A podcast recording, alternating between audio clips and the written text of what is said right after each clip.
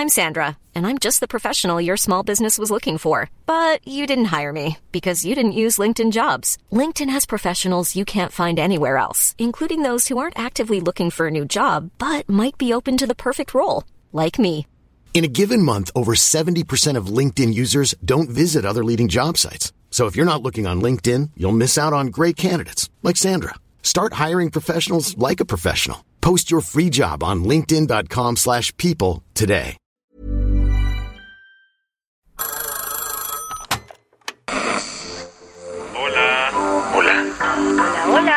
¿Estás ahí? ¿Quieres saber lo que está pasando en tu país y en el mundo en pocos minutos? Te lo cuento. Te lo cuento, te lo cuento. Hoy es viernes 21 de octubre de 2022 y estas son las principales noticias del día. Te lo cuento. Se predijo y se hizo. Después de seis revoltosas semanas en el cargo, Liz Truss renunció, convirtiéndose en la primera ministra que menos tiempo duró al frente del gobierno británico. Minutos después de la 1.30 de la tarde, tiempo de Londres, Liz Truss salió de la puerta del 10 de Downing Street para hacer oficial algo que se venía cocinando desde hace días. I have therefore spoken to His Majesty the He King hablado to con notify el- him Su Majestad el Rey that I para notificarle as leader of que the voy a Conservative Party. resignar como líder del This Partido Conservador. De esa manera, y tras 44 días en el poder, la líder Tory, como se le conoce a los miembros del Partido Conservador Británico, se vio obligada a dimitir. Lo hizo un día después de que su ministra del Interior, Suela Braverman, tomara la misma decisión y a menos de una semana de que su nuevo ministro de Economía, Jeremy Hunt, echara por la borda todos los proyectos económicos de la primera ministra. Si le apostaste a su salida, tampoco te vas a hacer millonario. Y es que era la crónica de una renuncia anunciada. ¿Qué pasará ahora? Esto es lo que explicó la primera ministra británica. Hemos acordado que habrá una elección de liderazgo que se completará la próxima semana. Eso garantizará que sigamos en el camino de cumplir nuestros planes fiscales y mantener la estabilidad económica y la seguridad nacional de nuestro país. Ahora, un grupo llamado Comité 1922 del Partido Conservador tendrá una reunión a SAP para nombrar internamente a un nuevo líder de partido, que por ende se convertirá en primer ministro. Justo así fue como llegó Liz Truss al poder, por lo que la oposición ya está pidiendo que se convoque elecciones adelantadas para que la gente sea quien elija a la persona que sustituya a Liz. Pero parece que va a estar en chino eso, así que lo más probable es que entre los propios Tories se echen la bolita. ¿El que ya alzó la mano? Boris Johnson. Créanlo o no, el hashtag BringBackBoris está circulando en redes y en una de esas volvemos a tener pelos locos en Downing Street. Pero mientras escoge al sucesor, Lee seguirá al frente del gobierno británico. ¿Qué más hay?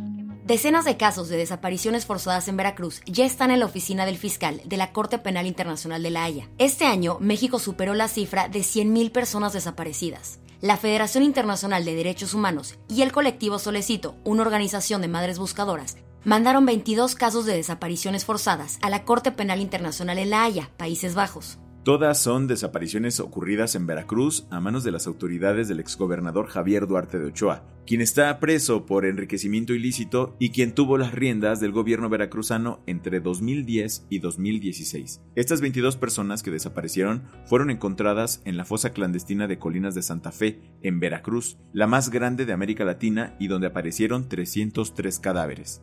Por eso, el colectivo Solecito le está pidiendo a la Corte Penal Internacional que catalogue esto como crímenes de lesa humanidad. Es la quinta vez que la Federación junta testimonios y evidencia para solicitar que se abra una investigación internacional sobre los delitos cometidos por el Estado mexicano. Las que tienes que saber. Después de pasar la noche del miércoles en el hospital de Joco, el ex procurador general de la República de México, Jesús Murillo Caram, fue trasladado al Instituto Nacional de Cardiología después de presentar niveles altísimos de presión y colesterol. Así lo informaron las autoridades del reclusorio norte, donde lleva algunos meses en prisión preventiva acusado de desaparición forzada y tortura en el caso Ayotzinapa. Seguro recuerdas que el primero de septiembre un hombre intentó asesinar a la vicepresidenta argentina Cristina Fernández de Kirchner en la puerta de su casa. Bueno, pues el gobierno de la Argentina detalló ayer que logró detener a tres personas que amenazaron de muerte a la también expresidenta. Se trata de integrantes del grupo de ultraderecha Revolución Federal y a los que los propios abogados de Cristina acusan de estar relacionados con el intento de asesinato y con Fernando Sabaj Montiel, el sujeto que intentó accionar el arma. Ahora sus posibles vínculos se discutirán ante un juez. La capital de Chad, Yamena, se pintó de negro este jueves, tanto por el humo que salía de las calles como por los más de 50 muertos que dejó la represión de las autoridades contra un grupo que se manifestaba por la lenta transición democrática. Saleh Kebsabó, el recién estrenado primer ministro, se atrevió a decir que las autoridades lo hicieron por defensa propia, tras la muerte en combate del presidente Idris Deby en abril de 2001, Chad está en una espiral de inestabilidad y violencia terrible. Caso cerrado. El jurado de Nueva York dijo que el actor Anthony Rapp no tiene pruebas suficientes para decir que Kevin Spacey lo haya acosado sexualmente en 1986, como él menciona. De esta forma, los 40 millones de dólares que se exigían por compensación económica no serán entregados y el caso fue desechado incluso antes de arrancar el juicio. Sin embargo, el actor de House of Cards todavía tiene varios cargos pendientes por acoso sexual. La del vaso medio lleno. El premio humanitario Conrad N. Hilton es el que más dinero entrega anualmente a organizaciones que trabajan de cerca con personas en vulnerabilidad. Y no es poca lana, pues otorga 2.5 millones de dólares que fueron entregados ayer. ¿Quién se los llevó? El Consejo Noruego de Refugiados, una ONG que lleva años salvándole la vida literalmente a millones de personas que huyen de la violencia en Afganistán, Somalia y más recientemente Ucrania. Con esto cerramos las noticias más importantes del día. Yo soy Isabel Suárez. Y yo soy Baltasar Tercero. Gracias por acompañarnos hoy en Te lo Cuento. Nos escuchamos mañana con tu nuevo shot de noticias. Chao.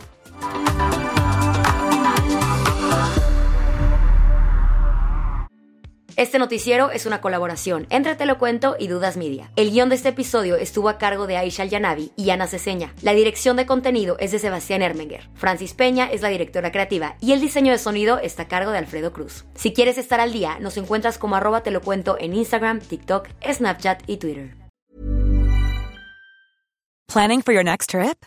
Elevate your travel style with Quince. Quince has all the jet setting essentials you'll want for your next getaway, like European linen premium luggage options, buttery soft Italian leather bags, and so much more. And is all priced at 50 to 80% less than similar brands. Plus, Quince only works with factories that use safe and ethical manufacturing practices. Pack your bags with high-quality essentials you'll be wearing for vacations to come with Quince. Go to quince.com slash pack for free shipping and 365-day returns.